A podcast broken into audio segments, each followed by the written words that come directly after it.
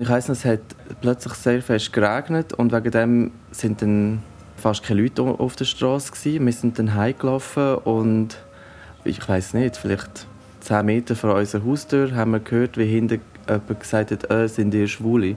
Und wir haben uns umgedreht und dann es sind drei Typen gewesen, und ich habe gedacht, ja, wir laufen jetzt heim, wir sind ja gerade daheim, wir müssen jetzt nicht reagieren.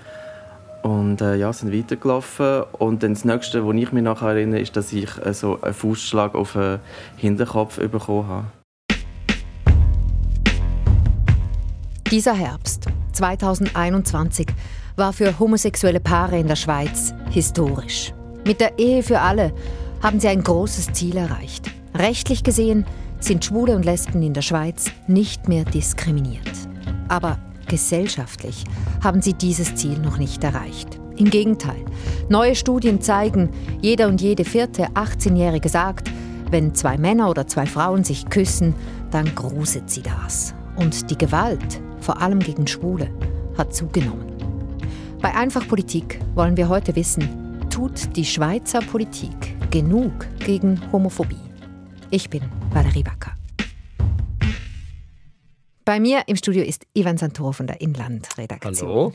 Letztes Mal warst du hier mit den Parkplätzen. Das ist auch dein Dossier Verkehrspolitik. Genau, in einem Lokführerstand saß ich ja auch schon. Folge zur SBB war auch schon da. Und dann gehört zu deinen Aufgaben auch Diversity. Richtig, Dossier Gesellschaftspolitik. Wer hat uns denn da im Intro von diesem Überfall zehn Meter vor der Haustür erzählt? Das ist Nick Hintermann, er ist 31, Historiker. Er macht gerade eine Weiterbildung zum Sekundarlehrer. Nick ist auf dem Land aufgewachsen, wohnt heute aber in der Stadt Zürich. Dort ist dieser Angriff auch passiert. Du, aber er war nicht alleine unterwegs an dem Abend. Also da war eine Freundin dabei. Und sein Partner Micha Finkelstein. Auch er ist 31, Cellist aus Israel, seit bald zehn Jahren in der Schweiz. Schweiz. Auch er macht gerade eine Weiterbildung im Informatikbereich. Ich habe die beiden übrigens in einem Kinofoyer in Zürich getroffen, unweit des Tatorts. Sie haben uns gleichzeitig genau. äh, angegriffen vorhin. Ja. Und, und unsere Kollegin ist dann dazwischen gegangen und gesagt, hey, was soll das? Und ich war irgendwie immer am Boden. Gewesen. Und als ich aufgestanden bin, hat Micha, ja, du hast dich schon wehren und dann sind sie weggerannt. Waren die beiden schlimm verletzt? Die Verletzungen waren nicht gravierend, es gab Prellungen, aber keine Folgeschäden. Richtig tief saß aber dafür der Schock. Der eine hat einen Holzstock dabei gehabt und ich bin sicher, dass die bewusst an dem oben in dem Quartier rumgelaufen sind. Der Michael hat auch gesagt, jemand hat ihm telefoniert und gesagt, in der S-Bahn hat, hat jemand mitgehört, dass sie gesagt haben, ah, ja, am Wochenende ist Pride, dann können wir Schwule verschlagen. Dieser Überfall der passierte also nicht an irgendeinem Tag, sondern während der Pride, einem Tag der Lesben- und Schwulenbewegung, wo explizit die Vielfalt gefeiert wird mit einem Umzug, Konzerten, Veranstaltungen. An diesem Tag in Zürich wurden also die beiden niedergeschlagen. Was geschah eigentlich unmittelbar danach? Wie ging es weiter? Sie haben sofort die Polizei verständigt und die habe zwar super reagiert, konnte aber die Angreifer nicht finden. Dann ging es ins Spital zur Untersuchung und eben auch um die Verletzungen zu dokumentieren und dann kam das Ganze vermutlich auch mal wirklich an, oder? Genau. So ein Angriff aus dem Nichts in der Nacht von hinten, zehn Meter vor der Haustür. Das ist für mich sehr ein, ein schockierender Moment, wo ich verstanden habe, oh, es ist doch nicht so sicher da, wie, wie ich mir immer gedacht habe. Aber statt in eine Schockstarre zu fallen, hat Micha das Erlebte spontan auf Facebook geteilt. Er hat geschrieben, dass er Opfer von Hate Crime geworden ist, also Hassverbrechen. Hassverbrechen, das muss nicht nur gegen Schwule und Lesben gerichtet sein. Dazu gehört auch Sexismus, im Allgemeinen Rassismus oder Angriffe auf Minderheiten, zum Beispiel auf Obdachlose. Im Vorfeld zu dieser Folge habe ich euch auf Insta gefragt, ob ihr schon einmal angegriffen worden seid, einfach weil ihr seid, wer ihr seid. Bei euch ist das halb-halb, die Hälfte ja, die andere nein. Auffallend, auf der Nein-Seite, also bei denen, die noch nie Hate Crime erlebt haben, stand eine einzige Frau. Der Angriff auf Nick und Micha passierte 2019. Michas Post bekam viel Resonanz auf Facebook. Klassische Medien haben den Fall aufgegriffen und die beiden wurden zu einem der wenigen Paare, das mit Vor-, Nachnamen und Bildern hinsteht und sagt, wir wurden Opfer von Hate Crime. Ich will unsere Gesichter nicht verpixelt sehen oder unsere Namen nicht richtig in der Zeitung, weil wir müssen uns nicht verstecken. Wir sind ja nicht Täter, oder? Und darum, ich habe immer gedacht, ja, je, je klarer wer es ist, wer betroffen ist, umso besser, oder? Dann kann man sich identifizieren mit diesen Leuten, weil sonst ist es nur irgendein Pseudonym, wo, wo gar nicht war, oder? Viele, denen Ähnliches oder Schlimmeres passiert, ziehen sich zurück. Zwei andere mögliche Interviewpartner für diese Folge sind uns quasi in letzter Minute abgesprungen. Andere haben gar nicht erst auf unsere Anfragen reagiert.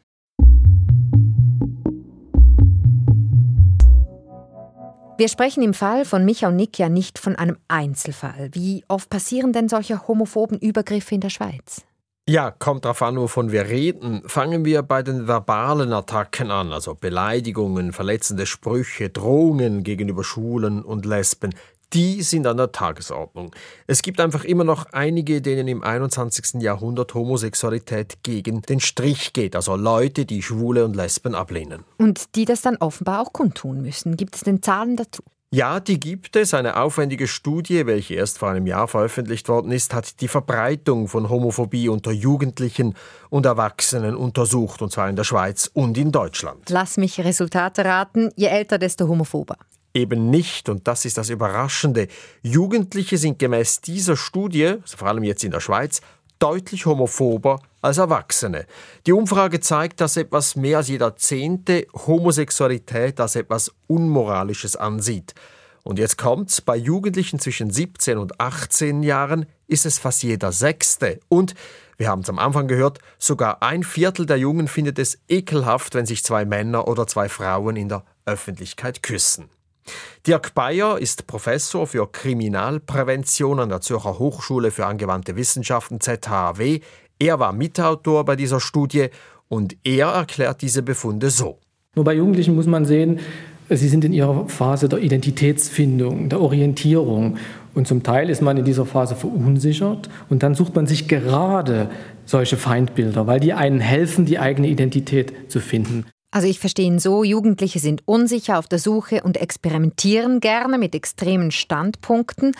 Aber eigentlich war das schon immer so, oder? War bei uns auch ein bisschen so, das stimmt. Aber die Zusammensetzung der heutigen Jugendlichen hat sich verändert. Gerade in Städten gibt es sehr viele Jugendliche mit Migrationshintergrund. Bestimmte Migrantengruppen sind häufiger äh, kulturell homophob eingestellt, geben das in der Familie an ihre Kinder weiter.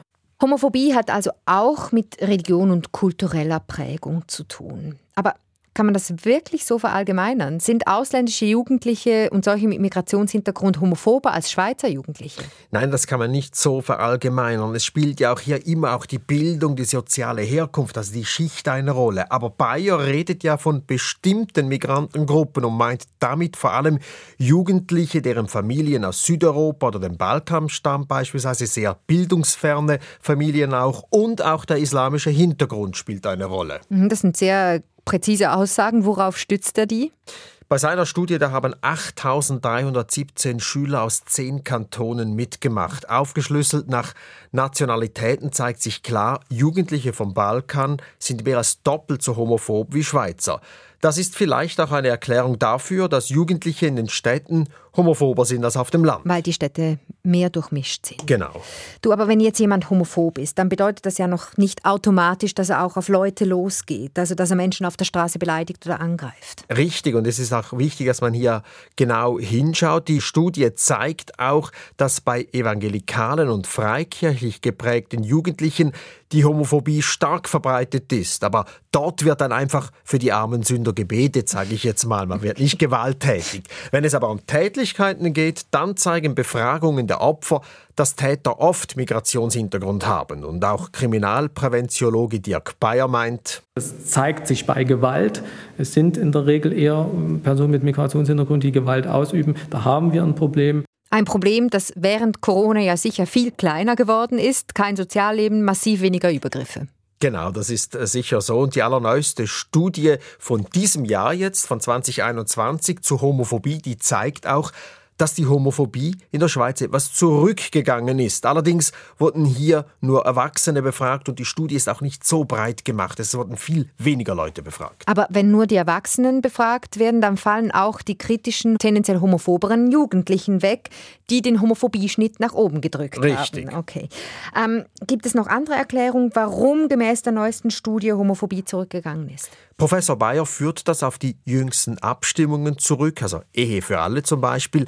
Da war das Thema Homosexualität ja an der Tagesordnung in der Schweiz. Ja, es war sichtbar und viele sahen, hey, das sind ja ganz normale Menschen, das könnte ein Grund sein. Sind wir wieder bei diesem Zusammenhang Homophobie, Gewalt?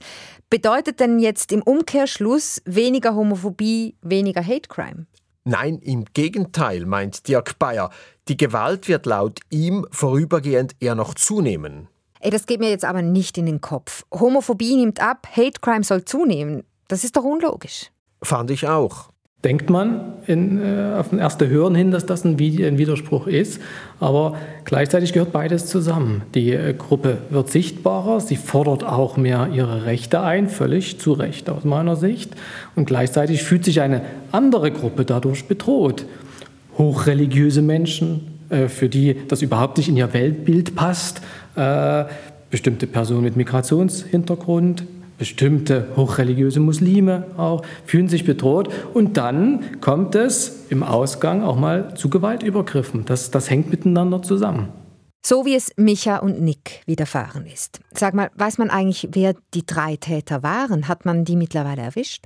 Nicht in der Tatnacht, aber später erhielten sie eine Nachricht. Einer der Täter hatte sich einer Frau anvertraut und die hat seinen Namen dann Micha und Nick geschrieben. Sie hat dann alle Infos der äh, Polizei auch ähm, gegeben und die Polizei hat dann entschieden, dass das äh, wahrscheinlich so stimmt und jetzt, äh, jetzt geht es weiter. Es geht weiter. Wurde der Angreifer denn verurteilt? Nein, aber einvernommen gegenüber der Polizei sagt er aber, er sei es nicht gewesen. Das Verfahren läuft. Die Rechte von Schwulen und Lesben waren in den letzten Jahren immer wieder Thema an der Urne. Ehe für alle diesen Herbst, das haben alle noch präsent. Anfang 2020 wurde über den Antirassismus-Strafartikel abgestimmt. Seitdem sind homophobe Äußerungen und Handlungen verboten und werden bestraft. Da ging also schon viel. Jetzt könnte man auch fragen, reicht es denn nicht? Ja, das sind ja wirklich wichtige Meilensteine, die du da aufzählst. Aber nein, es reicht nicht. Das sagt zumindest Roman Heckli, Geschäftsführer der schwulen Dachorganisation Pink Cross. Wir haben ein grosses Problem auch mit Gewalt und Angriff in der Öffentlichkeit. Und dort, also bei der Förderung der Akzeptanz in der Gesellschaft, dort müssen wir arbeiten. Dort braucht es auch noch politische Lösungen. Das können wir nicht alleine machen. Ähm, von dem her, glaube ich, die Arbeit geht uns leider noch nicht ganz aus. Heckli ist sozusagen der Lobbyist für die Schwulen. Was erwartet er denn von der Politik? Was sollen die tun? Ja, er will einfach, dass solche Übergriffe auf Schwule und Lesben, eben dieses Hate Crime, dass das schweizweit erfasst wird, solche Vorfälle. Zum Beispiel der Übergriff auf Micha Nick, der ist in der Polizeistatistik einfach als Angriff, als Übergriff erfasst, aber das Motiv steht nicht drin. Und das Motiv wäre ja hier klar Homophobie gewesen.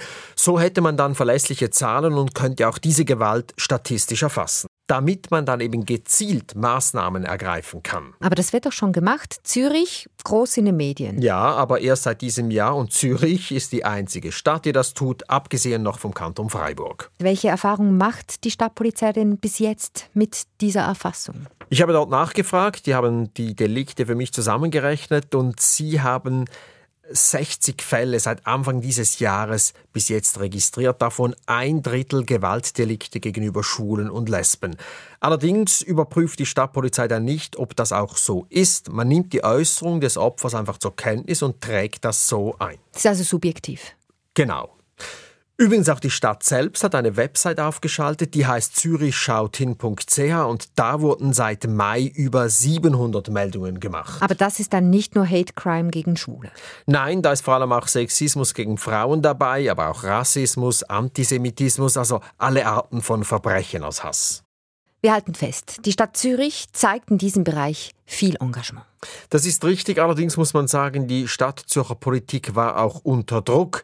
Es wurden in den letzten ein, zwei Jahren sehr viele Übergriffe auf Schwule in der Stadt Zürich verübt und ich betone Schwule, denn es sind vor allem schwule, lesbische Frauen, die werden weniger angegriffen, da bleibt es meist bei verbalen Attacken, blöden Sprüchen und so. Und diese Angriffe auf schwule Männer, vor allem in Niederdorf habe ich noch so im Kopf, die waren auch immer wieder in den Medien.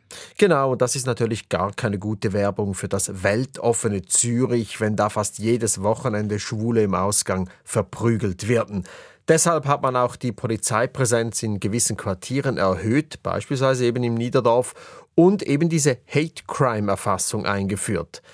Auch bei Pink Cross beobachtet man diese Entwicklung mit Sorge. Ob es nun aber mehr Übergriffe sind als vor fünf oder zehn Jahren, das sei schwierig einzuschätzen, denn es gebe ja keine Zahlen, meint Roman Heckli. Meine Einschätzung ist, dass wir als Community halt auch selbstbewusster auftreten, dass wir eben auch in der Öffentlichkeit sichtbarer sind, dass wir mehr trauen, auch Hände halten, durch die Straße zu laufen. Solange man nicht als queer sichtbar ist in der Öffentlichkeit, dann muss man auch keine Angst haben, dann wird man nicht angegriffen. Aber sobald also es irgendetwas gibt, wo man merkt, dass man eben queer ist, äh, dann kann es halt passieren und das ist sehr, sehr schade.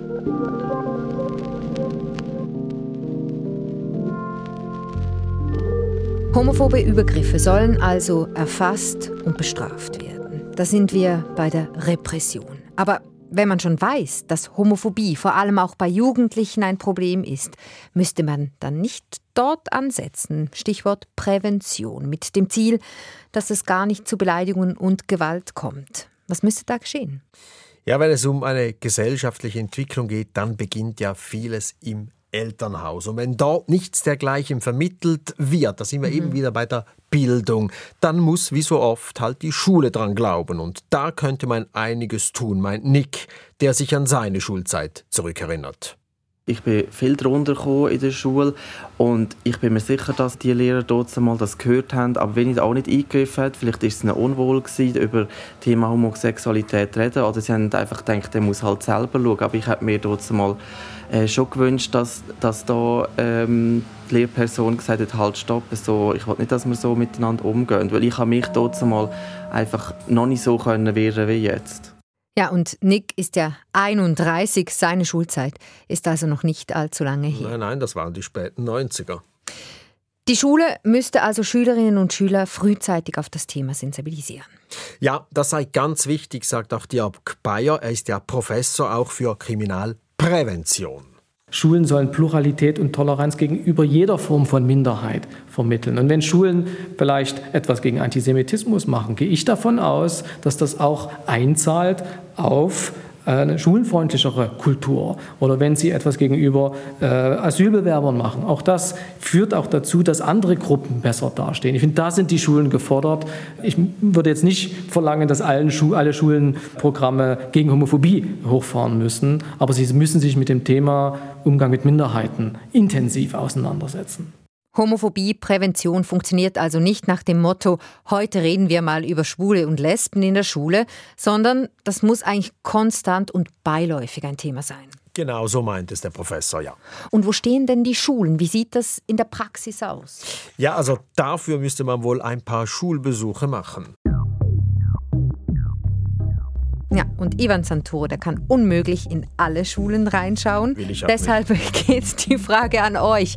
Wurde Homosexualität in eurer Schulzeit in irgendeiner Form thematisiert? Ja oder nein? Schreibt es uns auf einfachpolitik.srf.ch oder auf 079 859 87 57. Insta geht auch, Lavava, da findet ihr mich. Wer sich noch genau erinnern kann, wie das abging, gerne ein paar Details schildern und auf jeden Fall euren Jahrgang mit dazu schreiben und in welcher Schulstufe das war, damit wir das zeitlich etwas einordnen können. Also bei der dir, Valerie, bekommt die Bezeichnung Lehrerschreck eine ganz neue Bedeutung. Unser Nick will ja auf dem zweiten Bildungsweg auch Lehrer werden. Und das ist natürlich klar, er wird Homosexualität mit Sicherheit thematisieren. Ja, also ich werde sicher am ersten Schultag hinstehen und sagen, ich bin der Herr Hintermann und schwul und jetzt fangen wir mal an. Also für mich ist das nicht etwas, also meine sexuelle Neigung tut nicht mich definieren als Person, das ist einfach ein Teil von mir aber äh, ja, es ist schon so, dass das sicher mir ein Anliegen ist, dass, wenn ich eine Klasse habe, dass, dass, dass, dass wir lernen, äh, respektvoll miteinander umgehen. Also die Schule soll und kann viel für Toleranz und gegen Homophobie machen. Aber Nick will nicht als Vorbild dienen. Also nicht in erster Linie, aber er will es auch nicht verheimlichen. Apropos Vorbilder, diese sind halt gerade auch für Jugendliche wichtig und können ebenfalls viel bewirken. In vielen Bereichen ist Homosexualität ja immer noch quasi verboten. Das ist nicht nur im Fußballbusiness so, sondern auch in vielen anderen Sportarten mhm. oder auch immer noch in der Politik. Roman Heckli würde sich wünschen, dass es hier noch etwas mehr Outings gäbe. Es ist überhaupt noch nicht selbstverständlich. Gerade in Machtpositionen gibt es leider relativ wenig geltende Personen und wir brauchen solche Vorbilder. Also hier gibt es noch einiges zu tun. Kommen wir zurück zu unserem Paar, Nick und Micha. Sind die eigentlich verpartnert? Ja, ja, das sind sie seit sechs Jahren und sie wollen auch heiraten. Das können sie ja voraussichtlich ab nächstem Jahr. Bis dann ist ja hoffentlich auch Ihr Fall abgeschlossen. Sag mal, was wünschen sich die beiden eigentlich für eine Bestrafung für den Typen, der sie angegriffen hat? Das habe ich die beiden auch gefragt. Ja, ich weiß auch nicht. Ja, Geldstrafe oder ja, keine Ahnung, ob es irgendwie also, Erziehungskurs gibt oder so. Das wäre optimal. Ähm, oder dass irgendetwas, wo, wo eine Person dann zu dem würde bringen nochmals zu überlegen, was habe ich da an dem Abend gemacht? Was hat das für Einfluss über andere Menschen? Das braucht aber sehr viel Selbstreflexion und ich weiß nicht, ob eine Strafe überhaupt etwas bewirken könnte. Ja, die Frage ist halt auch, ob es der mutmaßliche Täter zugibt. Es steht ja Aussage gegen Aussage. Es kann also auch sein, dass es in diesem Fall zu keiner Strafe oder Verurteilung kommt. Konnten Sie denn diesen Vorfall trotzdem schon ein bisschen abschließen für sich? Können Sie sich zum Beispiel wieder gleich verhalten wie vorher? Ja, also für mich ist es klar nicht mehr dasselbe. Wobei, Sie hätten ja schon vor dem Vorfall nicht einfach so öffentlich Zärtlichkeiten ausgetauscht. Wir sind nicht wie ein Hetero-Pärli, wo überall darf und kann ohne Angst einfach auf die Straße küssen, Hände haben und äh, Liebe zeigen. Das ist nie so gewesen und es ist auch jetzt gar nicht der Fall. Nick sagt, er fühle sich wieder sicher und vor allem er wolle auch nicht immer Angst haben. Pink Cross bietet aufgrund der vielen Vorfälle sogenannte Queer Selbstverteidigungskurse an, aber davon wollen Micha und Nick nichts wissen. Nicht wir müssen jetzt irgendwie lernen, wie zu kämpfen und kampfbereit sein für die bösen Typen, sondern die ja, intoleranten Menschen sollen tolerant werden.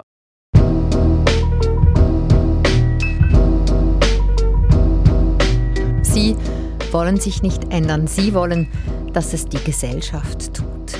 Und dazu braucht es einfach Politik. Am Mikrofon Ivan Santoro und Valerie Wacker. Technik Jakob Liechti. Produktion Janis Verländer.